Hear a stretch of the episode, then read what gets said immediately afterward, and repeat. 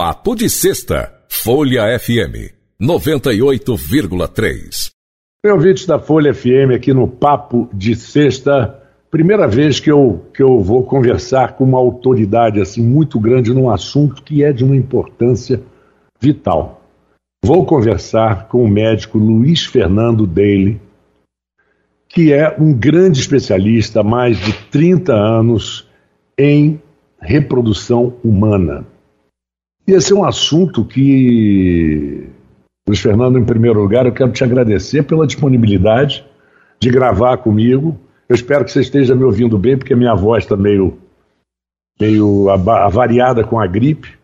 Né? Gripe hoje é uma... Eu estou lhe ouvindo muito bem. Ah, que ótimo. Uh, com a, mesmo com a sua rouquidão e espero suas melhoras e bom dia a todos que estão nos ouvindo.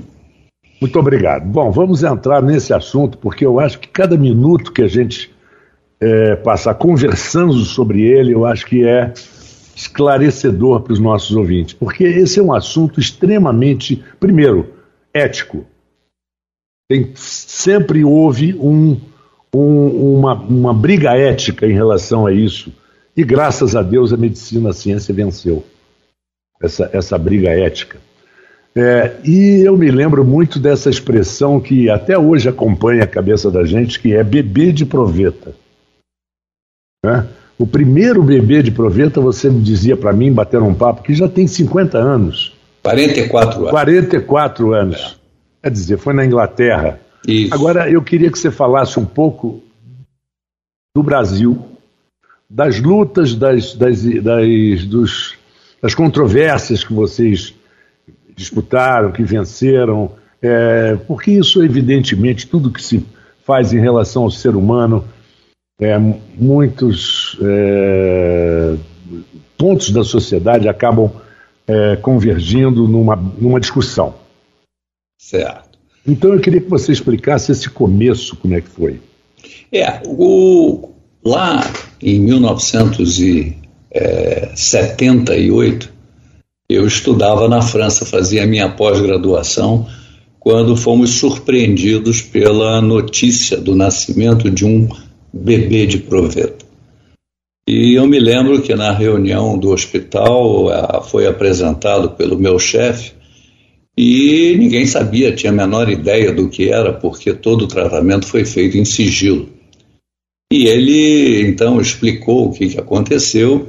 Teve uma conferência em Londres uh, que ia ser apresentado à população médica, e aí a gente compreendeu o que, que realmente era a concepção de um ser humano fora do organismo feminino. E foi uma notícia realmente é, impressionante para todos nós.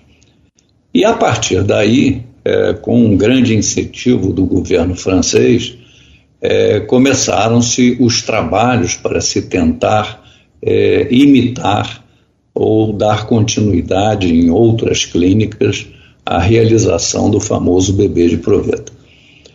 Naquela época muito incipiente, nós tínhamos uh, medicamentos, uh, vamos dizer assim, pouco sofisticados, tecnologias adaptadas, e a coisa foi indo até que em 1981 Quer dizer, três anos depois nasceu o primeiro bebê de proveta francês.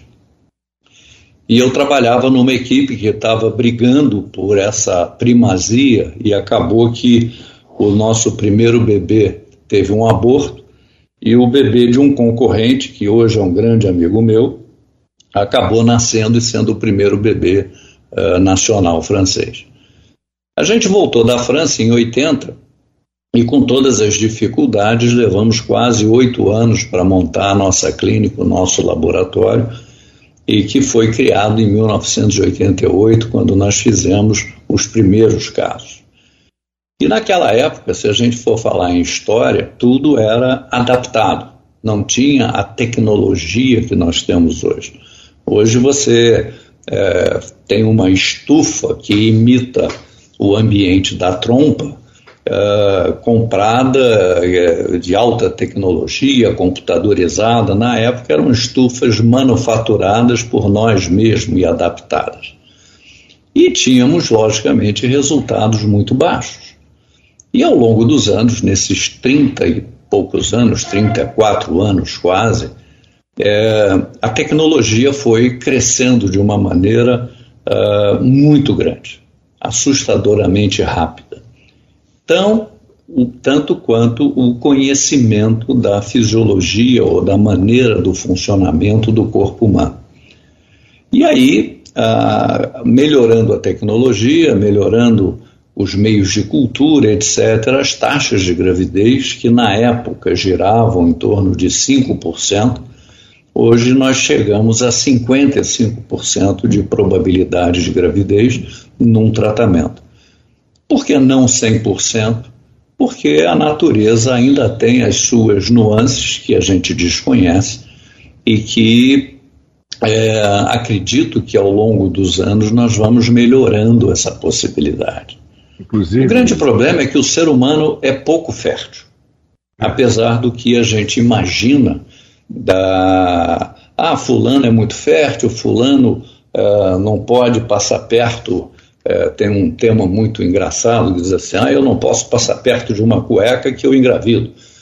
E isso é um folclore muito grande, porque o ser humano, um casal em idade reprodutiva, em torno de 30 e poucos anos, a cada ciclo menstrual vai ter em torno de 30% de chance de engravidar. Agora, pessoal, presta atenção, não é porque tem 30% que vai deixar de fazer uma contracepção para evitar uma gravidez indesejada. Porque aí, como faz a lei de Murphy, quando você não quer, acontece. Então a gente tem que tomar muito cuidado. Mas quando você trata de fertilidade, você tem que é, explicar ao casal que a gente lida com uma espécie na natureza que é pouco fértil.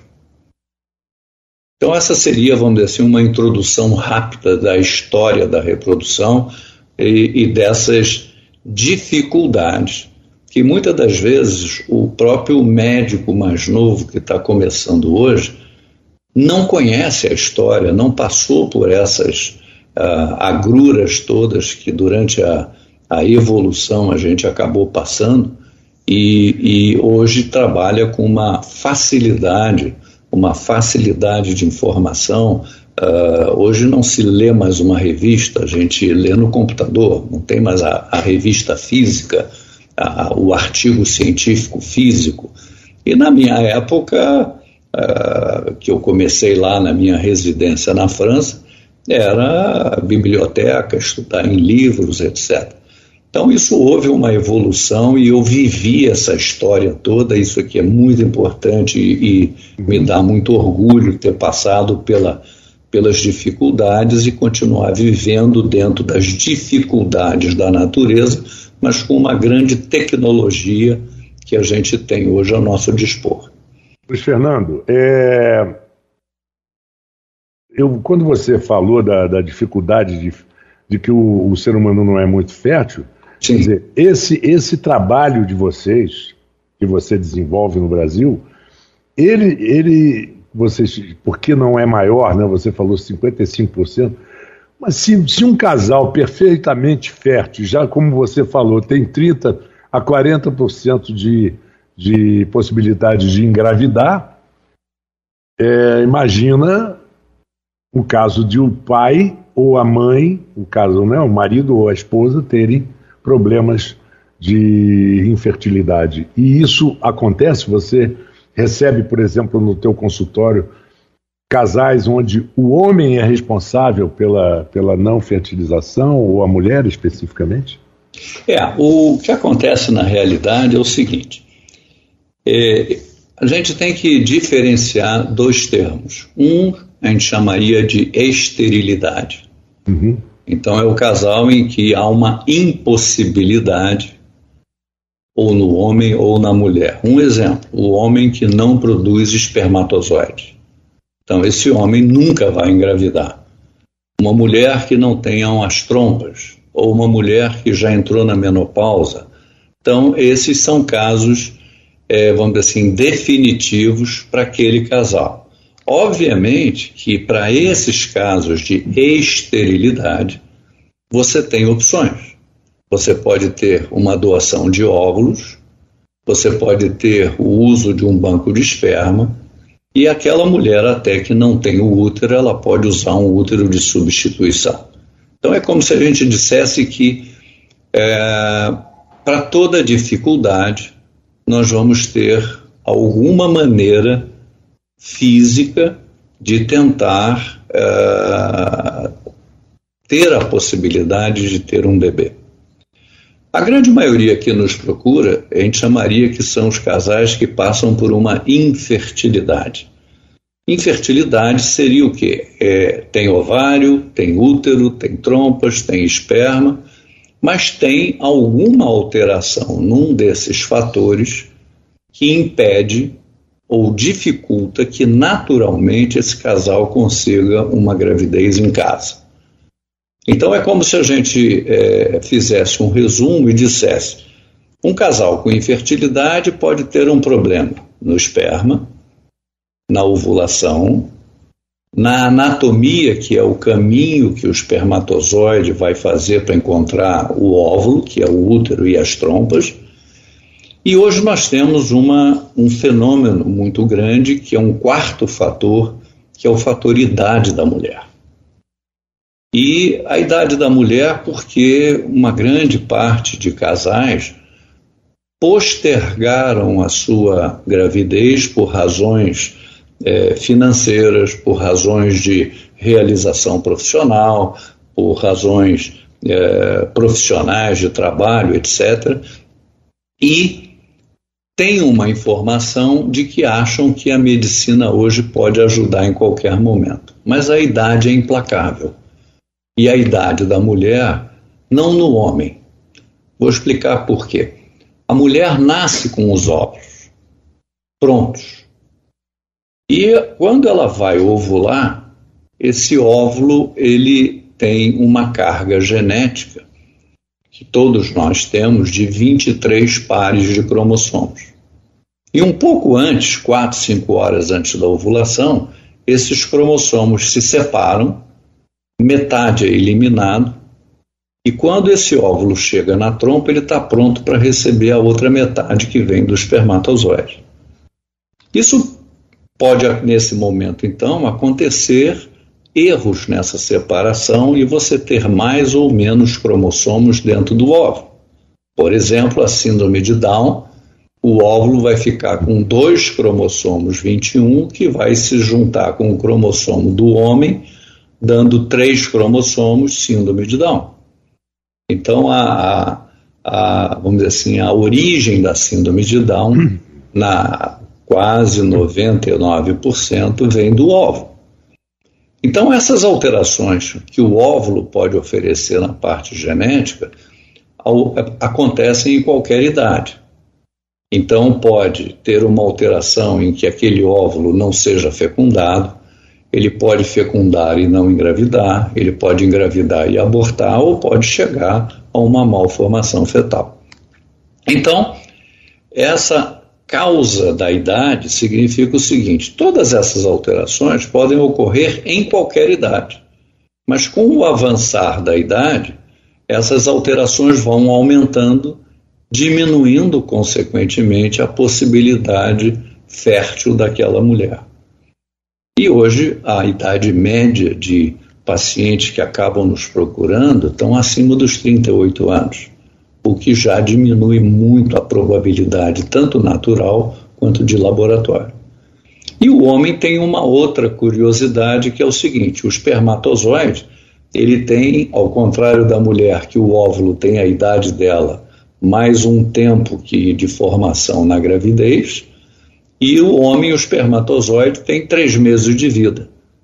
Então, hoje a gente não tem uma correlação entre a idade do homem e a dificuldade de engravidar. Eu vou ter problemas no esperma, na produção, na qualidade, que podem dificultar engravidar. Então, eu diria que hoje nós temos quatro causas que têm que ser observadas: estudar o espermatozoide, estudar o óvulo, estudar a trompa e a idade, dependendo da idade da mulher, fazer o aconselhamento para que a gente tenha os melhores resultados. Então, o casal infértil é aquele que tem uma dificuldade, passou pelo menos um ano tentando em casa sem conseguir, e aí vai procurar ajuda. Essa seria a teoria do que é uma infertilidade.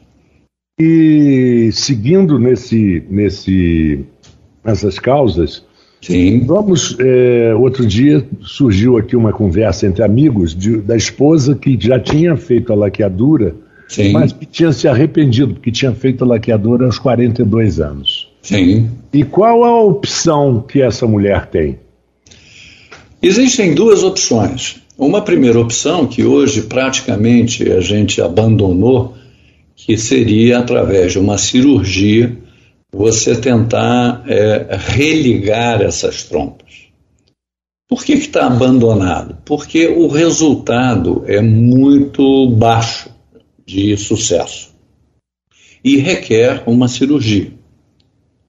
E você tem, por outro lado, a fertilização no laboratório, que você não precisa da trompa. A mulher não precisa ter trompa para engravidar em fertilização in vitro no consultório porque eu vou tirar o óvulo através de uma punção pelo fundo da vagina, sob sedação, vou fecundar esse óvulo no laboratório e vou transferir esse embrião inicial para dentro do útero. Então a trompa é desnecessária.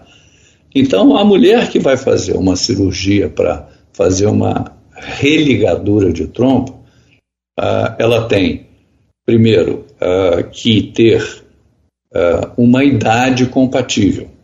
Então, por exemplo, essa paciente de 42 anos, se a gente faz uma religadura de tronco e funciona, ela vai ter, talvez pela causa genética que eu expliquei anteriormente, que diminui a probabilidade de gravidez, Hoje, uma mulher de 42 anos que não tenha nenhum problema e o marido nenhum problema, a chance de gravidez dela cada mês vai ser entre 5% e 10%. Então, você fazer uma cirurgia para 5%, 10% e ela ficar tentando, tentando, tentando, tentando, uh, não há uma indicação então para isso. A religadura de trompas talvez tenha uma intenção numa mulher jovem de 30 anos que pode se dar o luxo de tentar seis meses, um ano, sem que a, a qualidade ou a probabilidade dela diminua a ponto de comprometer o resultado final. Então, essa mulher, vamos lá, 42 anos, com uma trompa ligada, a indicação seria a fertilização in vitro. Porque você sai desses 5% de possibilidade de gravidez, e aí você vai ter o embrião no laboratório, você tem o risco desse embrião ser anormal, mas você pode fazer um teste genético no embrião para saber se ele é normal.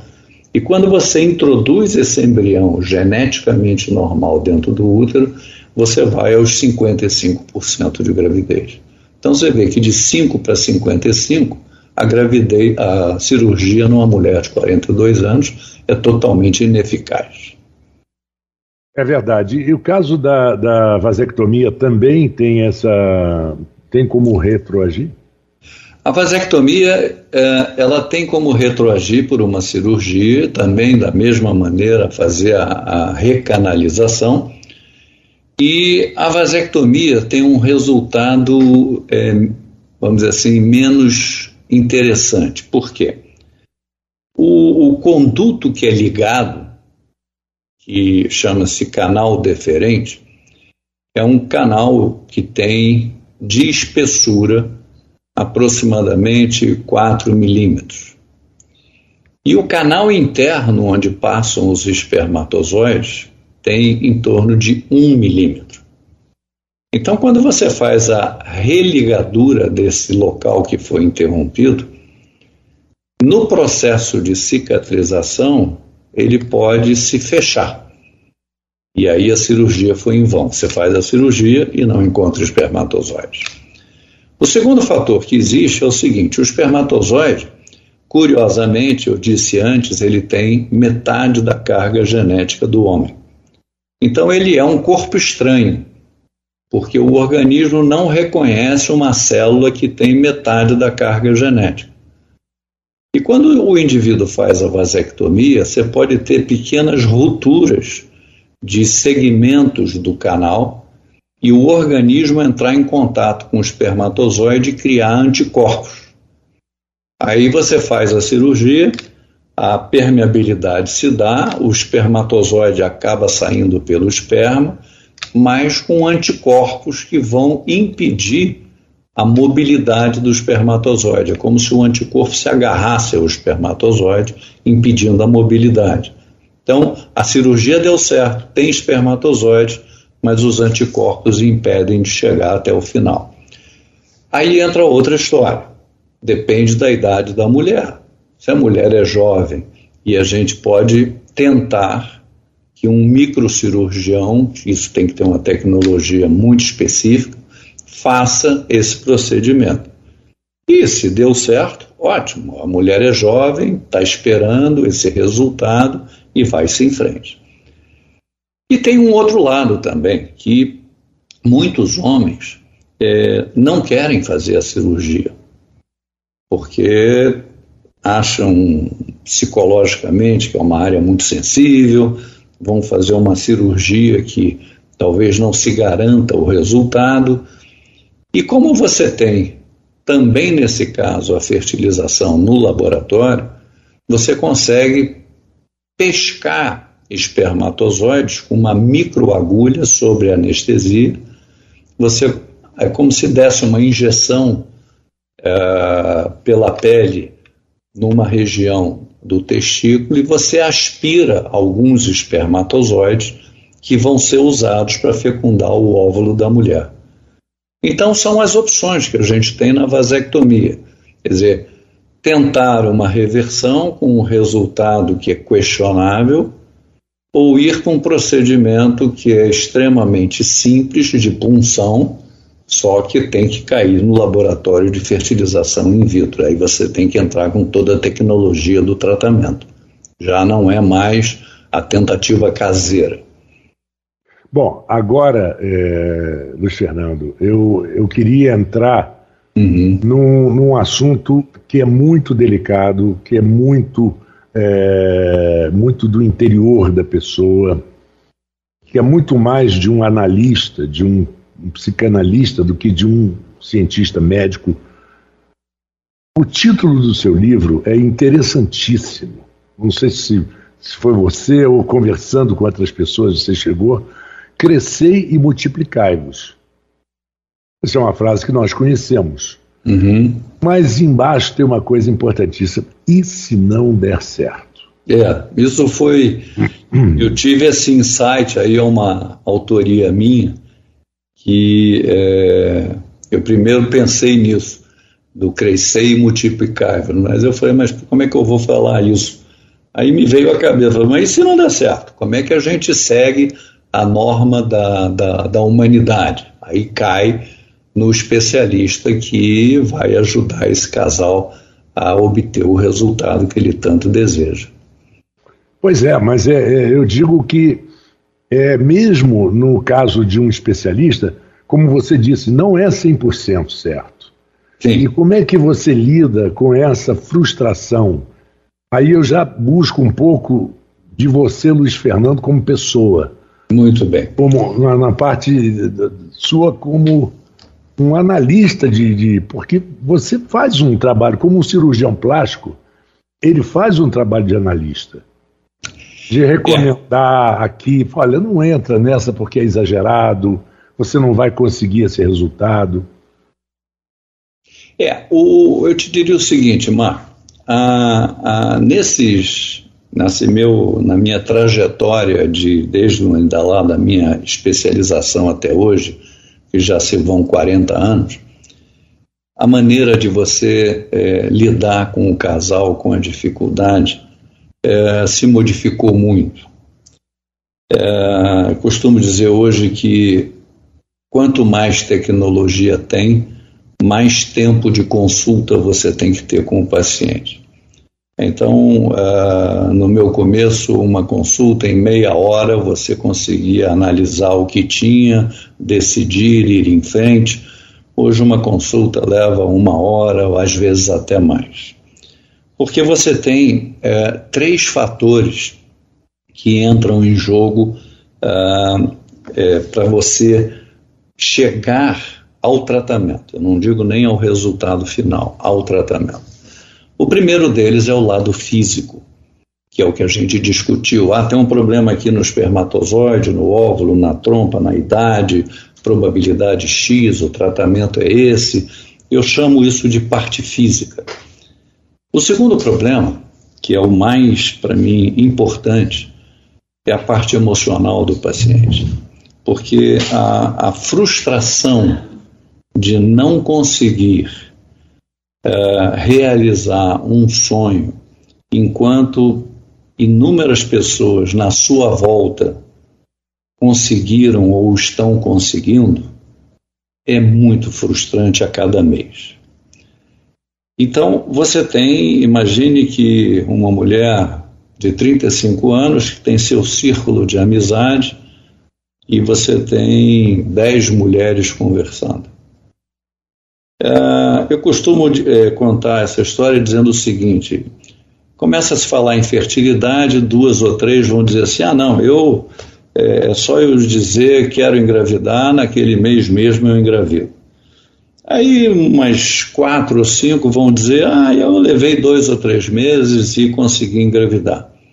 E você vai ter duas ou três que vão fazer cara de paisagem, porque estão é, tentando sem conseguir, muitas das vezes sem saber porquê, e vivendo uma frustração mensal da menstruação. Então, é um casal que já chega aqui com um lado emocional muito abalado. Então, o psicológico é o segundo fato. E o terceiro fato é o fato real, material, que é o financeiro, porque os tratamentos podem ser tão simples quanto um comprimido de 20 reais, quanto tão sofisticados como um tratamento de 20 mil reais. Então, são três coisas que o médico tem que ter a percepção uh, de ver a paciente. Mas o mais difícil deles é justamente o que você está me perguntando, é o psicológico. E a gente acaba, durante essa toda essa trajetória, tendo uma, uma sensibilidade para conversar com o paciente do lado psicológico, mesmo não sendo um especialista.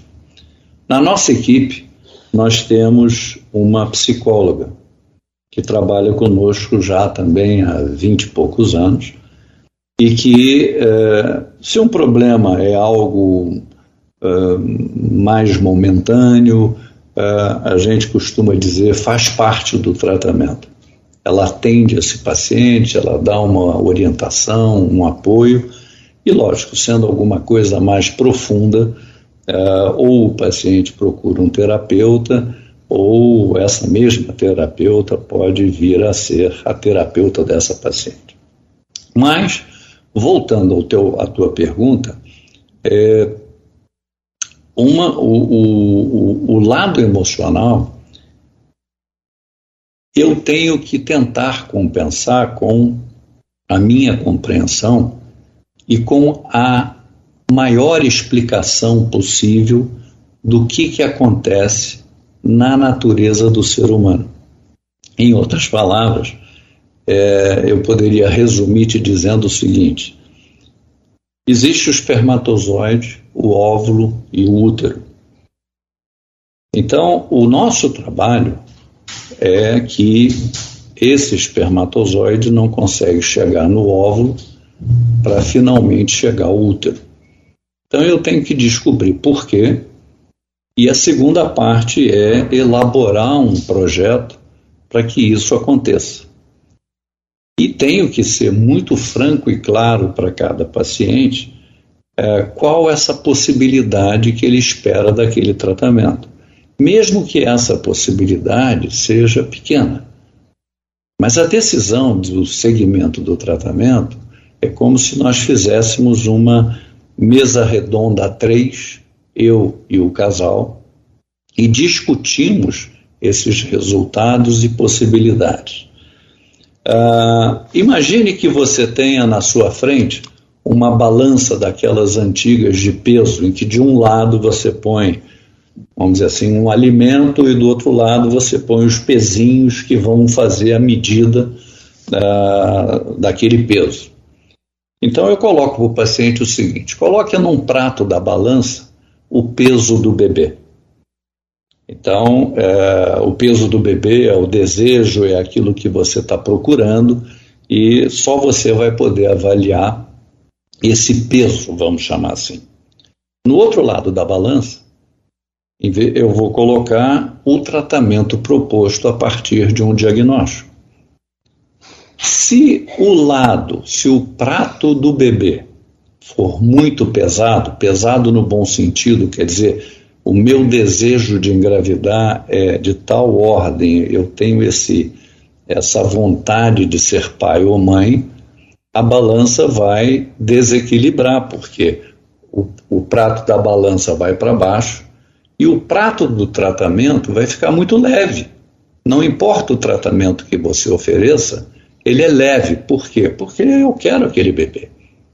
Agora imagina uma situação que eu diga para o paciente, olha, infelizmente, no caso de vocês, vocês vão ter que recorrer a um banco de esperma. E aí o homem vai dizer assim: não, mas eu, eu não quero um filho que não seja meu. Então essa decisão vai para o prato da balança do tratamento, que vai ficar extremamente pesado. Consequentemente, o prato da balança que tem o bebê vai ficar leve, é um processo físico, né? Você põe peso de um lado e de outro, eles têm que se igualar. É, então, até claro. que o homem aceite que aquele é a única maneira de ser, o bebê passa a ficar leve e o tratamento fica leve. Então, nesse exemplo, é que entra todo esse lado psicológico do tratamento, de avaliação, de orientação, que passa pelo conhecimento ou o ensinamento ao paciente de todos os fatores que interferem naquela dificuldade e principalmente nas limitações que nós temos. Eu tenho que ser claro com o paciente que ele tem um problema de idade, ele tem um problema anatômico, ele tem um problema uh, hormonal. Então, o que, que é mais importante no tratamento? Um diagnóstico. Então, isso é uma coisa curiosa, porque muitos pacientes chegam para nós, mesmo após um, dois anos de tratamento, e com uma pasta de exames, e que no final eu pergunto para o paciente, quando chega com essa pasta de exames, a senhora já fez esse, aquele, aquele tratamento, qual é o seu diagnóstico? Não sei. Fiz N exames sem resultado. Muitas das vezes acontece que o exame foi mal feito, o exame foi uh, mal avaliado ou o exame não foi feito. Essas infertilidades que se diz no popular que não tem uma causa, que tudo está normal e eu não engravido, é uma minoria dentro de uma boa avaliação da infertilidade. Então, a, a, resumindo a tua pergunta, porque eu às vezes me alongo muito, a, a, parte psicológica do tratamento é extremamente importante. Ela é o dia a dia da gente. E a decepção e a frustração é muito grande do casal que tenta engravidar e não consegue. Olha, é, Luiz Fernando, eu, nós estamos chegando aqui já ao final do programa. Até passou um pouquinho, mas o assunto é tão importante que a gente não pode deixar, não pode deixar de mostrar. Eu espero que a gente tenha oportunidades de esclarecer mais aos nossos ouvintes, na medida em que, evidentemente, vai acontecer de perguntas e dúvidas. E, e eu espero contar com você aqui novamente em outra oportunidade, porque o assunto é interminável.